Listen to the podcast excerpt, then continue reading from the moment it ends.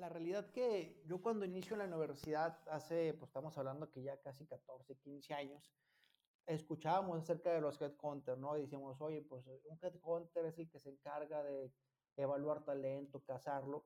Y pues sin duda alguna creo que todo nos llama la atención como ese, ese, ese rama de recursos humanos, ¿no? Y la verdad que yo, yo lo veía en su momento cuando estaba chavo lejos, ¿no? Pues yo decía, bueno, pues empresa, como administración de recursos humanos o reclutamiento generalista, eh, pero sin duda alguna siempre me cuatro o cinco personas, donde pues te empiezan a cuestionar más que nada tu experiencia laboral, ¿no? Lo que se has hecho.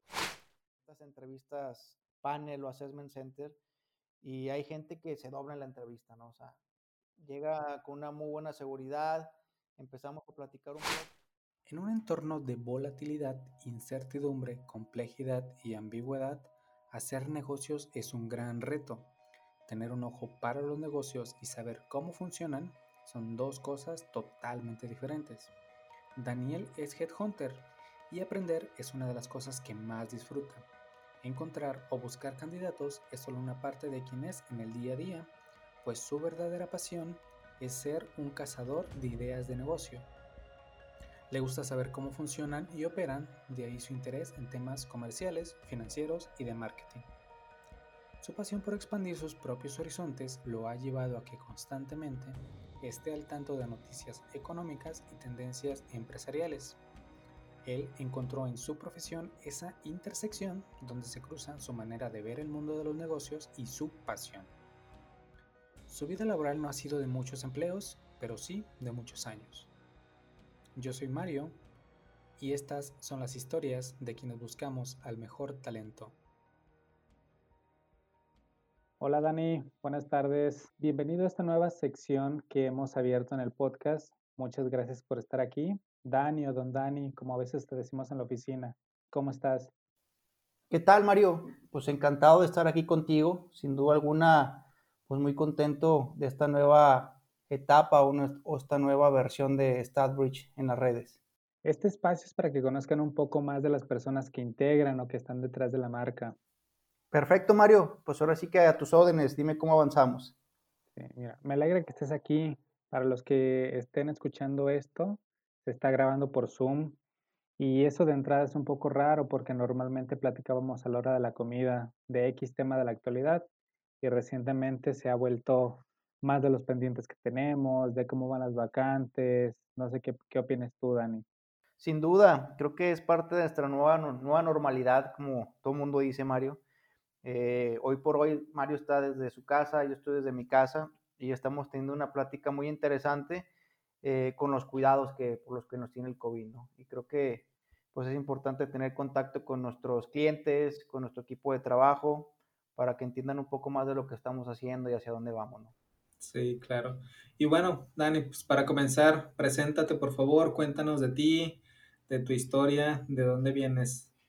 Perfecto, pues mira, yo soy eh, Daniel Muñoz, eh, tengo ya cerca de cuatro años aquí en la firma Stadbridge, eh, de los cuales tengo yo 33 años y sin duda alguna pues estoy muy contento de ser y formar parte de este equipo de trabajo, ¿no, Mario? Sí, oye, ¿sí qué estudiaste? Cuéntanos. Pues mira, te platico un poco, ¿no? Yo estudié Administración y Relaciones Industriales por la Universidad Panamericana. Yo me gradué cerca más o menos por ahí del 2010. tuve la fortuna por ahí de elegir una carrera administrativa con un enfoque al capital humano, ¿no? Que es algo que a mí siempre me llamó la atención. Y también por ahí, por parte de los estudios, hemos estado teniendo algunas actualizaciones, algunos diplomados eh, que me han ayudado pues, a seguirme formando en la parte académica y en la parte personal, que creo que es muy importante, ¿no? Sí, claro. ¿Es una ingeniería o no? No, es una licenciatura. Lo que pasa es que la Universidad Panamericana se conforma con una escuela de ciencias económicas y empresariales. Lo que hace es que tiene cerca de cinco o seis carreras administrativas y hace como una especialidad. Yo en mi caso elegí la de recursos humanos, que en su momento se llamaba relaciones industriales. Eh, ah, está muy completa, la verdad que considero que es una carrera pues muy importante y, con muchísimo potencial para los próximos años. Sí, me imagino. ¿Por qué te metiste esa licenciatura o esa carrera? ¿De dónde viene? Fíjate que siempre me llamó la atención estudiar alguna carrera administrativa. Eh, desde pequeño o en el transcurso por ahí de, cuando está uno en la prepa me llamaba mucho la atención la administración de empresas.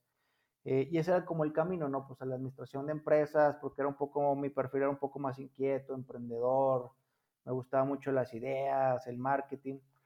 Y llegué a la Universidad Panamericana. Yo soy originario de Fresnillo, Zacatecas, eh, donde encontré en la Universidad Panamericana una carrera más completa a la administración, porque sí me platicaba mucho con mi papá, no, creo que la administración es bueno, pero ojalá lo puedas complementar con algo, ¿no? Para que tengas como más panorama de otro tipo de industrias. Y aquí le encontré y, encontré que había varias como ramas, ¿no? Había administración y finanzas, había administración y relaciones industriales, administración y negocios, administración y mercadotecnia, por otras tantas que hay, ¿no? Fue cuando realmente entendí que el capital humano en las empresas era importante. Y a mi gusto, hoy por hoy, sin duda alguna, el detonador de que las cosas funcionen o no, ¿no? Porque todos sabemos que, la diferencia la hacen las personas, ¿no?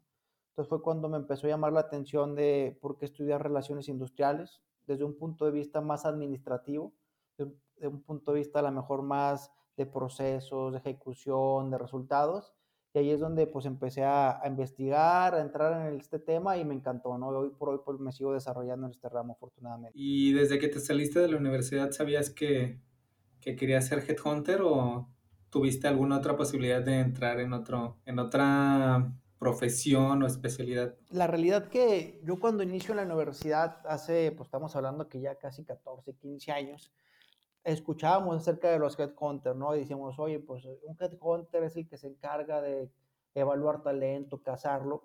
Y pues sin duda alguna creo que todo nos llama la atención como ese, ese, ese rama de recursos humanos, ¿no?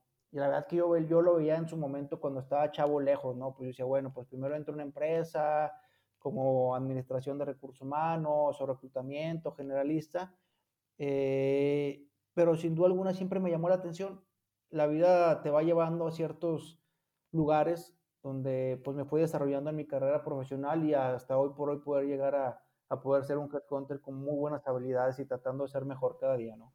Sí, pues es parte de lo que también vamos a hablar para que las personas sepan qué es lo que hacen, incluso en, los sectores en los que están especializados. Y hablando de esto, sé que vienes un, de un sector de financiero, de la banca. Así es, afortunadamente eh, he tenido muy pocos empleos yo en mi vida profesional, eh, ya después de haber graduado en la universidad. Yo vengo de, de la banca, como tú bien dices. Tuve la fortuna de, en mi último semestre, la universidad en la que yo estaba, incentizaba mucho a la parte de estudiar y trabajar, ¿no? Por el tema de que pues tienes que salir con algo de experiencia, ¿no? Eh, en octavo, noveno semestre, que fueron los últimos, tuve la oportunidad de entrar a ICSE Banco, que fue un banco que para mí fue muy importante porque fue como mis pininos en la parte laboral, ¿no? Eh, literal fui un día a dejar mi currículum, había una vacante ahí como medio becario y que te dan la chance de trabajar y hacer un poco de todo. la realidad, pues eres como hasta el sacacopias, por así decirlo. Eh, y pues bien, entré, me dijeron, hay una vacante para reclutamiento y selección, era un esquema ahí nuevo que estaban diseñando. Y empecé ahí y afortunadamente me quedé ahí casi hasta después de siete, ocho años, ¿no? Me tocó vivir una etapa muy interesante donde era una banca nueva, era una banca que ofrecía un servicio diferente, una banca que estaba creciendo rápidamente eh, y me tocó toda esa etapa de conocimiento, de aprendizaje, eh, que creo que, creo que hoy por hoy me ayudó a la formación que hoy tengo, ¿no? También me tocó vivir una etapa en la cual Banorte compra ICSE, que creo que también es uno de los aprendizajes más grandes que he tenido porque me tocó vivir una fusión. Para quien le ha tocado vivir una fusión, pues es un tema ahí muy interesante porque al final de cuentas, pues Banorte va y compra X, es la realidad, ¿no?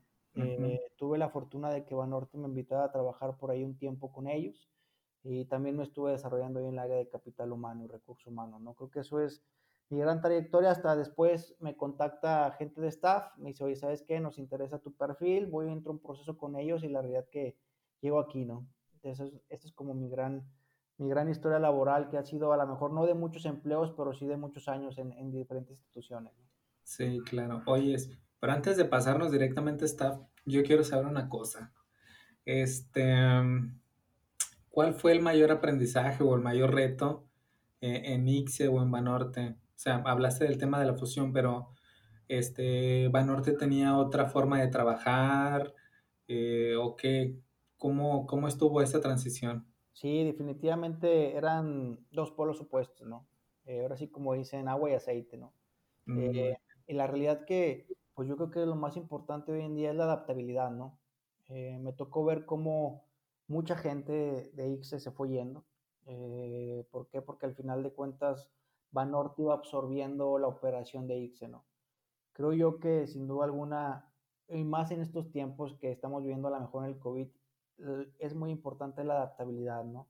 De entender que eh, las cosas cambian, los procesos cambian, las formas de trabajo cambian y tienes que ser de alguna forma eh, de reaccionar rápido, de adaptarte rápido, de ejecutar y de hacer equipo, ¿no? Porque sin duda alguna creo que es lo más importante, ¿no? Creo que eso es lo que me llevo en esta parte de, de Ixi Banorte, eh, que me ha ayudado mucho a, seguir adaptándome a los cambios. Hoy en día el COVID nos trajo cambios y pues hay que adaptarse rápido y mañana estoy seguro que van a venir otros cambios y también nos tendremos que adaptar rápido, Mario. ¿Y qué tipo de posiciones reclutabas ahí en Ixe o en Banorte? En Ixe me tocaba mucho ver la parte de banca, banca patrimonial, eh, banca de gobierno, eh, el sector pyme, todas las sucursales, tarjeta de crédito, que ellos tenían una fuerza de tarjeta de crédito muy grande, tenía cerca de 200 vendedores, cajeros, promotores, o sea, realmente eran perfiles muy comerciales, muy financieros, que es donde, donde yo hoy en día me especializo más, ¿no? Eh, Ibanorte era otro tipo de perfil, ¿por qué? Porque ellos tenían como más un programa de training, donde contrataban muchos cajeros eh, y prácticamente los iban formando, ¿no? Ellos lo que hacían es como crear un plan de, de crecimiento a los, a los próximos 5 o 10 años, donde en realidad que si veías al cajero que ingresó cuando estaba en la universidad eh, a sus 18, 19 años y después de 10 años a lo mejor ya era el gerente de la sucursal o ya era el gerente de banca de pyme o banca de gobierno, ¿no? Creo que fueron dos formas muy distintas, pero que al final de cuentas pues, lo que ayuda es a, crear un aspecto de experiencia mejor para ti, ¿no? Donde conoces, a pesar de que eran banco, sector financiero, conociste dos formas de trabajo diferentes que te ayudan a tener un poco más de experiencia y visión de cómo, se cómo funcionan los negocios o los bancos. Sí, claro. Y ahora sí, pasándonos un poquito a la parte de staff, ¿crees que la manera en la que te han preparado este, y ahorita lo que estás haciendo en staff ha cambiado mucho o, o no tanto? Yo creo que simplemente el hecho para poder llegar a staff eh, traes ahí un expertise de más de 7, 8 años de experiencia en este tema de atracción de talento, ¿no?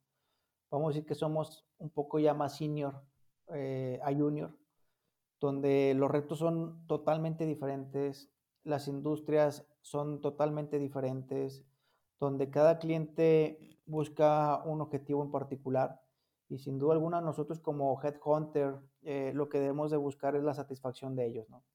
Eh, aquí no creo que nos han preparado más en la parte de cómo evaluar mejor un perfil más alto, eh, cómo tener una buena relación con cliente, firma, eh, cómo dar un buen seguimiento, cómo atender la necesidad al final de cuentas, ¿no? Creo que nosotros hacer una empresa de servicios debemos de trabajar mucho en esta parte porque es el detonador del éxito, ¿no? Sí, claro. Yo recuerdo la primera vez que te vi entrar a la, a la sala de juntas en staff. Fue, fue muy, muy curioso porque, y lo recuerdo mucho, porque fuiste de los primeros headhunters que entraron a la firma. Ok. Este, y yo me acuerdo que, que sí, sí te vi entrar. Y bueno, para los que no, no sepan, y hago un paréntesis aquí, en staff tienen un, un, ritual, no sé si todavía lo siguen haciendo porque pues no han, no han entrado más headhunters, pero yo me acuerdo que todos los headhunters que ya estaban contratados iban a la sala de juntas y entrevistaban al nuevo headhunter. ¿Qué sentiste en ese momento que te echaron un montón? Y no, una entrevista muy interesante. Lo que hace hoy en día staff es hacer como un tipo assessment center. Así es. Donde todo el equipo selecciona al nuevo integrante que se va a incorporar con, con ellos, ¿no? Entonces, imagínate, yo iba a una entrevista y pues me encontré en una sala cerca de cuatro o cinco personas, donde pues sí. te empiezan a cuestionar más que nada tu experiencia laboral, ¿no? lo que sí has hecho, lo que no has hecho, los resultados, el cómo lo hiciste. Creo que yo más una dinámica para ver cómo te comportas en diferentes escenarios. A mi gusto en lo personal, considero que me fue bien. Yo estaba tranquilo, eh, estaba platicando, estaba de alguna forma hablando de lo que yo al final de cuentas yo había hecho o no había hecho. Y creo que al final de cuentas se dio bien. Pues hoy ya tengo aquí cerca de cuatro años en staff, o voy para cuatro años, tengo entendido. Sí, después ya tuve la oportunidad de, de ver que hicieran eso con, con, ejecutivos comerciales sobre todo. Lo recuerdo muy bien porque fue, no sé, no, no sé cómo yo me hubiera sentido, me hubieran echado un montón. Nos ha tocado ver de todo, ¿eh? porque ya ahora me ha tocado ser parte de estas entrevistas panel o assessment center y hay gente que se dobla en la entrevista, ¿no? O sea, llega con una muy buena seguridad, empezamos a platicar un poco y al momento de empezar a cuestionar diferentes eh, procesos, resultados o actividades, por darte algún ejemplo, se nublan, o sea, no saben contestar o de repente a lo mejor traían otra idea de lo que iban a decir, se empiezan a cuestionar algunas cosas y, está diseñada para eso, ¿no? Está diseñada para evaluar talento al final de cuentas, ¿no? No es nada fácil, pero el que, la, el que la haya vivido y la haya pasado, pues ya tiene una buena experiencia. Sí, claro. Para los que no sepan qué es el Assessment Center, a ver, explícanos un poquito. Digo, yo sí sé un poquito porque ya, ya lo vivo, pero, pero platica a todos los que nos escuchan. Pues mira, el Assessment Center yo creo que es una evaluación eh, que ha tenido mucho, mucho éxito los últimos años, ¿no?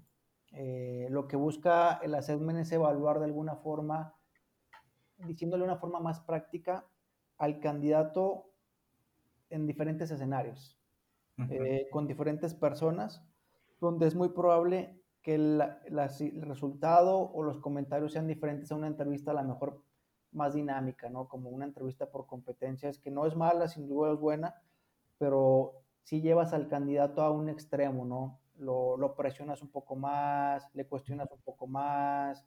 Normalmente en el assessment hay diferentes perfiles, ¿no? Hay alguien que cuestiona más, alguien que es más, más conciliador, hay alguien que es más, eh, cuida más al candidato. Entonces lo que lleva de alguna forma es para ver cómo se comporta él, ¿no? Que, que la realidad que eso es lo que le va a pasar en la vida diaria, ¿no? Allá en la vida diaria, en tu trabajo, en tu día a día, te vas a encontrar con días buenos, días malos, Gente que te va a apoyar, gente que no te va a apoyar, gente que a lo mejor te va a querer poner el pie, gente que a lo mejor te va a dar la mano. Eh, y es llevar ahora sí que el candidato a una vida o a un entorno más real de lo que puede llegar a vivir. Y se vive. Y ahorita, bueno, yo que no tenía mucho conocimiento de eso hasta, hasta que entré a staff, sí, sí me percaté de eso. Claro, sin duda alguna, ¿no? Y entre esas hay más herramientas, ¿no? La realidad que tú como recursos humanos o, generador de atracción de talento, cada vez hay más herramientas y más formas de trabajo eh, para poder traer a muy buenos candidatos, ¿no? Creo que la vida, la vida ha ido cambiando, ¿no? Definitivamente.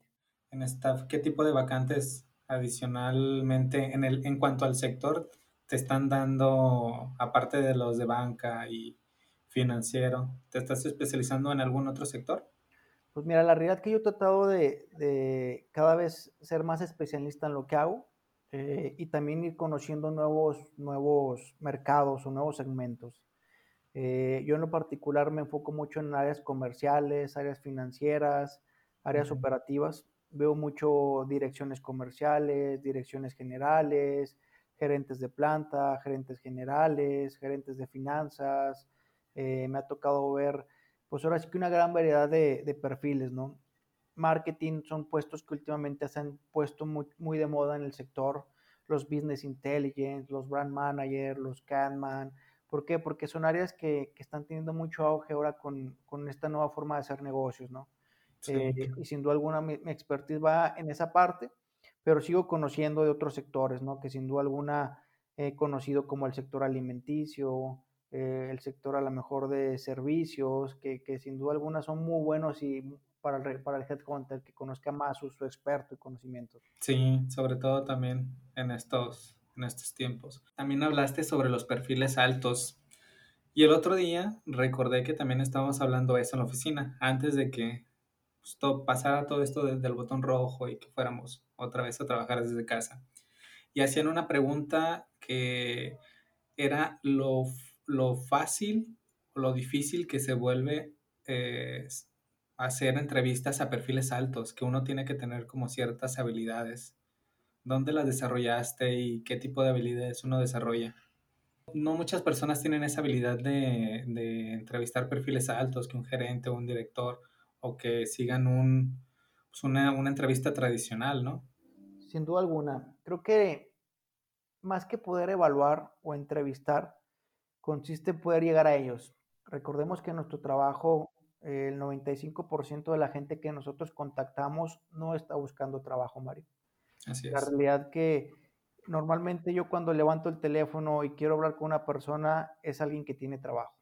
Eh, pero la idea de poder platicar con él es para que pueda encontrar un mejor trabajo. Creo que es- eso sí hay que ser muy claros y muy transparentes en, en ese contacto. ¿no?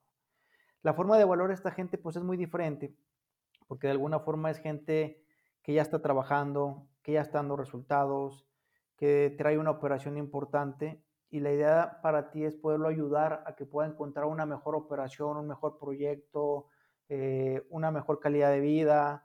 O sea, hay muchos factores para poder llevar al éxito. ¿Qué voy con esto? Que tienes que evaluarlo de una forma diferente, donde de entrada tienes que platicar, tienes que conocerlo, entender a dónde va, cuáles son sus próximos planes, eh, y lo más importante, poder entender qué tanto se apega a lo que se está buscando mi cliente, ¿no? Porque yo siempre he dicho, eh, tú puedes ser Coca-Cola y tú dices, oye, pues quiero traerme al director general de PepsiCo, ¿no? Porque pues es la afinidad en cuanto a empresa, competencia, rol, operación, pero siempre no es la mejor persona el que está enfrente de la competencia directa, ¿no? ¿Por qué? Porque a lo mejor hay otra cultura, hay otra forma de trabajo, hay otra filosofía. Entonces eh, creo que eso es importantísimo, que nosotros debemos entender que nuestro trabajo debe de ser, ahora sí como dicen coloquialmente, poner a alguien como pez en el agua, ¿no? Alguien que va a llegar y trae la experiencia, trae los conocimientos, trae las habilidades, trae la formación para llegar a esa empresa y adaptarse lo más rápido posible, ¿no? Porque también es muy importante mencionar, ¿no? Eh, no somos magos, Sí. ni los candidatos son magos, ¿no? No quiere decir que va a llegar y a los dos días va a dar resultados, sino más bien es un proceso de adaptabilidad para que se pueda dar los resultados que se está buscando. ¿no?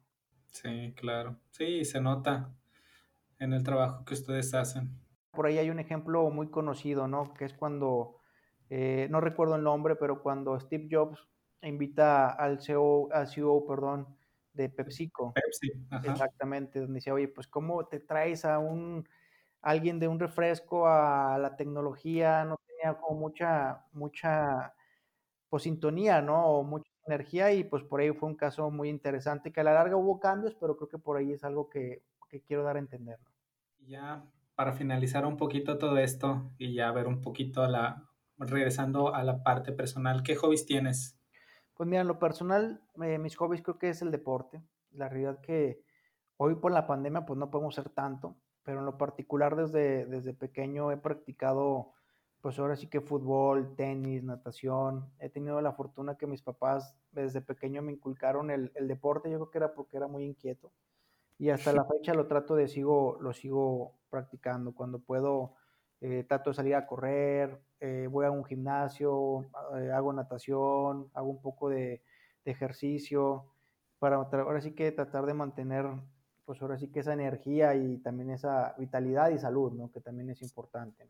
Sí, así es. Me gusta la lectura también. A lo mejor no soy un lector como muchos, a lo mejor dicen que se avientan 20 libros eh, anuales o uno cada mes. Yo a lo mejor me puedo leer cerca de unos 6, 7 libros por año, eh, pero trato de estar leyendo eh, cada vez que tengo la oportunidad de darme el tiempo y estarme, pues más que nada, eh, aprendiendo. Yo creo que el aprendizaje es lo más importante, ¿no? Estar leyendo, conociendo, me gusta mucho también la parte de estar leyendo blogs de negocios, de estarme metiendo a páginas de, eh, de noticias, del sector empresarial, de dónde está, hacia dónde está caminando el sector, cuáles son las tendencias, qué es lo que viene, porque sin duda alguna creo que la información es poder, como dicen, ¿no? Y alguien que no está informado, no está actualizado, pues no tiene, eh, no tiene las herramientas para seguirse desarrollando y creciendo en este mundo laboral y corporativo que, que es cada vez es más complicado. ¿no? Sí. Oye, ¿y de dónde viene el tema de negocios?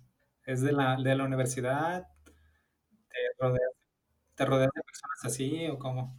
Yo creo que todos los que estamos eh, en, metidos en staff debemos de tener que tener una visión de negocios, porque pues la realidad que nos toca ver las historias de nuestros clientes, ¿no?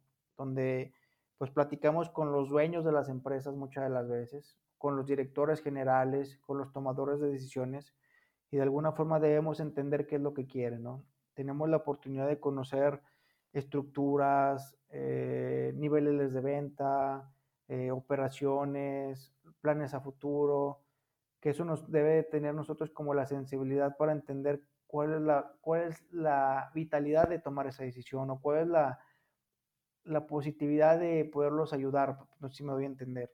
Sí, claro, o al menos tener un lenguaje en común, ¿no? Saber, saber qué es lo que piensan y cómo está el sector. Exactamente, si tú quieres contratar a un director general, un director de ventas, pues debes de tener un poco el lenguaje que ellos van a tener para, para, para poderlo buscar o tomar decisiones. Sí, claro, estoy completamente de acuerdo con eso. Pues creo que esto es prácticamente todo. Para finalizar, estamos haciendo una nueva sección que es una pregunta secreta, pero no es pregunta secreta hacia ti, es una pregunta secreta este, para mí. ¿A qué me refiero con esto? Damos la posibilidad de que tú, Daniel Muñoz o, otro de los colaboradores me pueda preguntar algo a mí y yo, yo responderlo también. No sé si tengas alguna pregunta. Digo, yo sé que ya hemos platicado en algunas ocasiones, ¿no? De que ya, ya nos conocemos un poquito más, pero si te gustaría o si quisieras conocer algo de mí, ¿qué pregunta me harías? Pues no, realmente creo que ahora sí que fue una pregunta sorpresa, Mario, pero creo que pues a lo mejor que les puedas platicar un poco eh, a nuestro cliente o a nuestro usuario que va a estar escuchando esta, este audio, este podcast, de cuáles son las tendencias para los próximos años, qué es lo que se viene desde el punto de vista del marketing digital. La realidad que, como te platicaba, yo estoy leyendo mucho eh, las nuevas tendencias y todo marca a una revolución en esta parte, ¿no? Creo que sería interesante desde tu expertise, porque tú eres el experto, de que les puedas platicar un poco o rápidamente de qué es lo que se viene, cómo se tienen que estar preparando, eh, que refuercen sus equipos, porque la realidad que, o sea, ya llegó y ya está aquí, o sea, es cuestión de que se metan ya o ya, o si no, pues es como dicen por ahí el exterminio, ¿no? Yo creo que vienen eh, muy fuerte toda esta parte de la inteligencia artificial y el machine learning, traducido como estos algoritmos que aprenden de una cantidad inmensa de datos a tal punto que ésta razone y resuelva problemas. Hay una muy conocida que se llama GPT-3 que están probando. Vi hace unas semanas un ejemplo en donde le proporcionaban unos cuantos párrafos sobre unos unicornios que estaban en el Congo o algo así. Y la inteligencia artificial desarrolló una nota periodística asombrosa, obviamente con ciertos grados de incoherencia, pero estuvo muy, muy interesante. Por otro lado, también se viene una tendencia de las marcas personales el personal branding, que es esta capacidad de poder formarte una identidad digital y sobre todo la generación de contenidos que aporten valor o resuelvan problemas al cliente y que no todo es venta. Existen también otras como una mayor división en, los dispositivos en los que pasamos el tiempo, es decir, vamos a dividir nuestro, nuestro tiempo en mayor, en que en el celular, que en la computadora, que en la tablet, que a lo mejor vamos a transmitir ciertas cosas en la televisión, entonces se viene también muy, muy fuerte eso. Claro, y yo creo que haciendo énfasis, Mario, es importante que la gente o las empresas entiendan que esto va a marcar un parteaguas en el mundo de los negocios, en el mundo económico, social, político. O sea, nadie lo ha vivido, la gente lo está viviendo hoy en día y lo importante es que mientras más empresas estén preparadas con el personal, con el capital humano, con las herramientas, es más probable que lleven al éxito. Porque si tú te pones a analizar, no hay gente que esté viviendo antes esto, o sea, no es como un experto, desde que ya me tocó vivir este tipo de revolución tecnológica con este tipo de herramientas, no existe. O sea, todo lo que estamos viendo es algo nuevo es por eso que es importante estar formando gente con los conocimientos y con las habilidades sobre estas nuevas tendencias. Esa es, al final de cuentas creo que yo que va a ser las empresas, eh, las personas que van a llegar al éxito, ¿no? Ahora sí que la que se adapten más rápido a este cambio que se está viviendo. Sí, va a haber muchas también automatizaciones, todo lo que se pueda automatizar, que no implique que uno, una persona tal cual esté atrás respondiendo, también va a ser un, un boom. Pues tenemos una muy buena tarea todos, tenemos muchas cosas por hacer y pues sin, sin, y, si, y quiero yo más que nada agradecer la oportunidad de haber platicado contigo, eh, tanto a staff como a ustedes y pues seguimos sus órdenes. Espero que les haya gustado esta pequeña charla. Sí, pues ya, ya lo estaremos dando a, a conocer y pues para que estén al pendiente todas las personas más adelante y que escuchen los siguientes podcasts, ¿no? No se hable más, Mario, un gustazo y pues hay que seguirle echando ganas. Así es, cuídate mucho, que estés bien. Igualmente, que tengas muy buena tarde. Si has llegado hasta acá, te lo quiero agradecer, pero sobre todo recuerda que puedes compartir este episodio en tus redes sociales y etiquetarnos en arroba staffbridge y a Daniel como e Daniel Munoz M. Si te interesa seguirlo en LinkedIn, lo encuentras como Eduardo Daniel Muñoz Muñoz. Yo soy Mario y nos vemos en el siguiente episodio de Historias de quienes cazamos al mejor talento.